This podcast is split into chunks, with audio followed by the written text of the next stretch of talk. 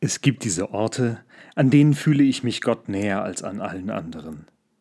Kennen Sie die Sagrada Familia? Diese Kirche in Barcelona, in der alles nach oben strebt.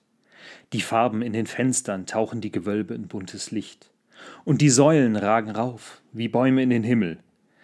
Ich kann in dieser Kirche gar nicht anders, als mich und meine Stimmung heben zu lassen. Manchmal sind es diese Ausblicke in die Landschaft, wo ich einfach nur die Schönheit von Gottes Schöpfung bewundern kann. Das Spiel der Wolken über den Hügeln und Wiesen, das Rauschen im Wald und Bienen, die im Garten zwischen den Blüten summen. Schließlich ist es für mich der breite Strand auf Römö an der Nordsee. Dort nimmt der Wind meine Sorgen, Ängste und Zweifel mit. Und ich weiß mich getragen und gestärkt, obwohl es objektiv keinen Grund dafür gibt.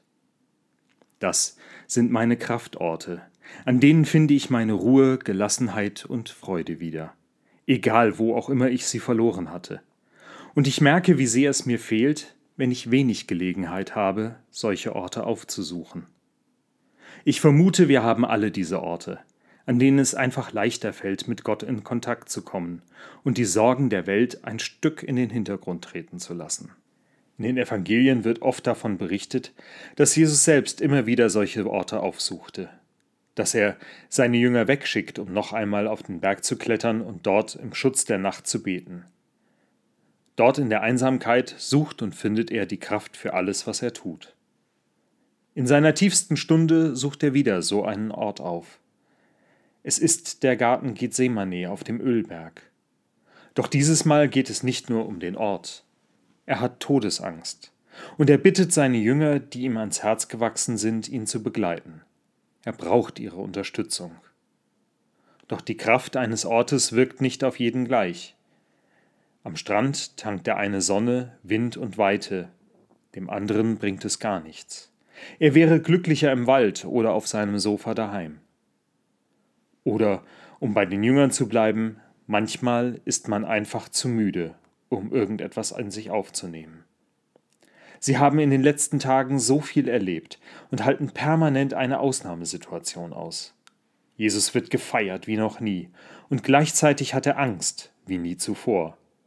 Auf schöne Momente folgt direkt die Konfrontation mit dem Ende ihrer gemeinsamen Zeit. Sie können nicht mehr. Es ist körperlich und seelisch zu anstrengend. Egal wie sehr sie es wollen, sie können nicht mehr wach bleiben. Jesus ist alleine mit seiner Angst. Doch er liegt seinem Gott in den Ohren. Gott mutet ihm diese Aufgabe zu, alleine und Gott verlassen zu sterben. Seine Jünger werden diese Last nicht mit ihm tragen können. Er weiß es, und er spürt, wie die Angst ihn zu überwältigen droht. Wo soll man hin, wenn Gott selbst es ist, der einen verfolgt? Wohin sollte ich gehen vor deinem Blick? Es gibt keinen Ort, an dem du nicht schon bist. Der Psalm 139 drückt es für mich am besten aus. Es gibt keinen Ort, an dem ich vor Gott sicher bin.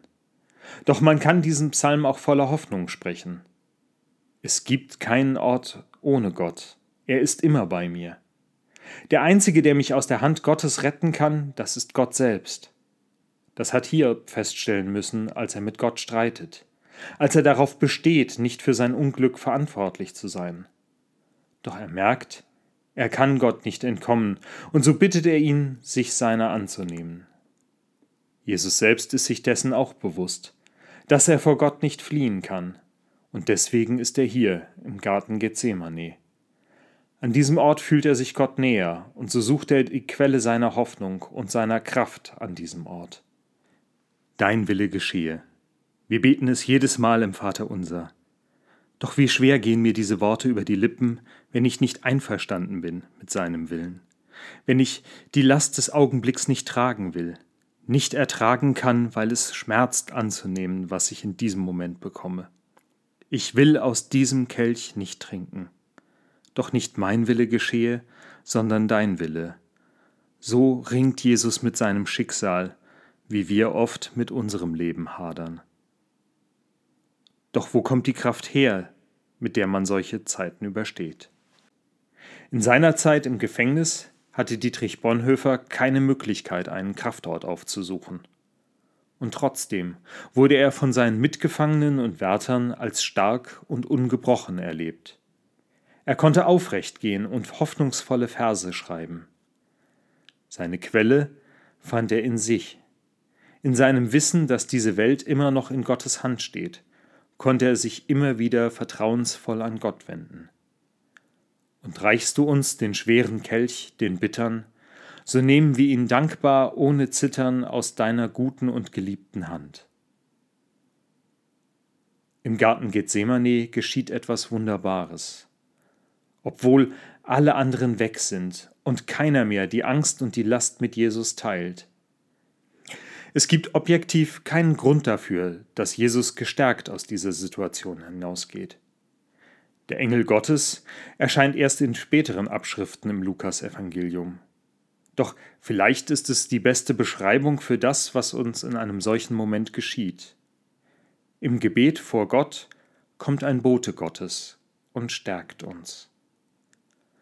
Aus diesen Momenten, dem Moment im Garten, da ziehe ich Hoffnung, dass wir nicht alleine sind mit all dem, was uns im Leben quält, dass wir Gott mit unseren Anliegen immer wieder in den Ohren liegen dürfen. Jesus betet die Nacht über permanent dasselbe Gebet.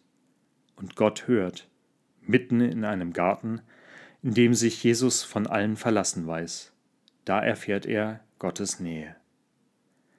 Ich finde es tröstlich, dass wir an einen Gott glauben, der tatsächlich in Christus all die Angst, Schmerzen und Erniedrigung bis zum Tod erfahren hat und der durch ihn dieses Leiden hindurch begleitet hat. Ich vertraue darauf, dass er uns, die wir an ihn glauben, in diesem Leben durch all diese Tiefen hindurch ebenfalls begleiten will. Wir werden trotzdem immer wieder solche Tiefen erleben. Davor werden wir nicht bewahrt, doch ich wünsche uns allen den Moment und den Ort, an dem wir uns neu durch Gottes Geist mit Kraft füllen lassen.